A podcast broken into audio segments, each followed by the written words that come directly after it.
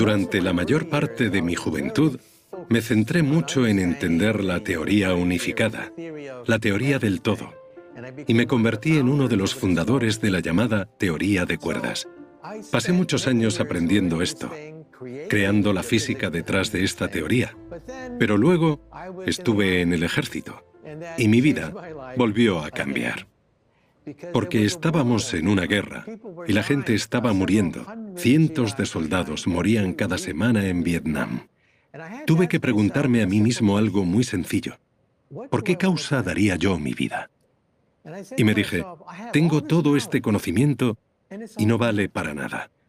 Puedo coger una hoja y calcular las propiedades de los átomos, de las moléculas del aire, del sol, la naturaleza de las estrellas. Y todo para nada, porque vamos a morir en Vietnam. Por suerte, la guerra estaba acabando y me dije, debería hacer algo. Si tengo todo este conocimiento, ¿por qué tiene que morir conmigo? ¿Por qué no contar a la gente que el conocimiento es poder? Que el conocimiento es democracia, que empodera. Tenemos que asegurarnos de que lo que enseñamos a los estudiantes les resulte útil. A veces la gente viene y me dice, profesor, esto es útil, puedo usar esta información. ¿Cómo funciona una televisión o una máquina de rayos X? Todo lo que tenemos alrededor es un misterio.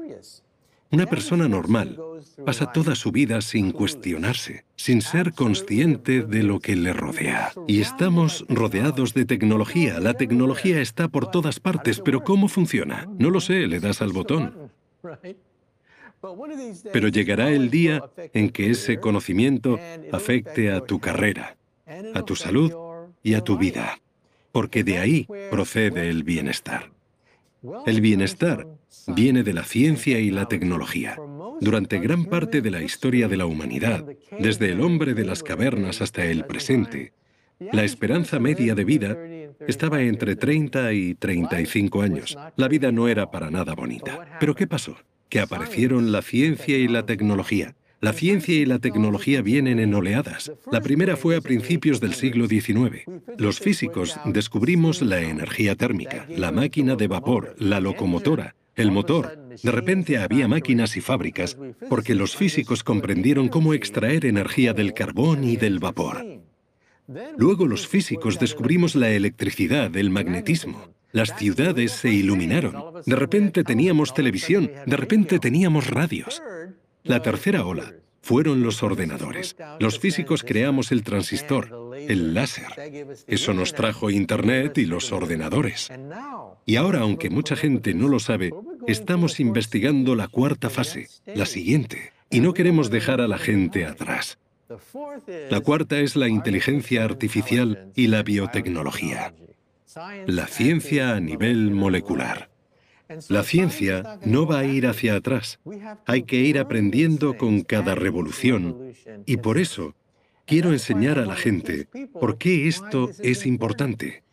Porque va a afectar a sus trabajos, a sus sueldos, a su estilo de vida, a su función en la sociedad. El teléfono se inventó hace 100 años.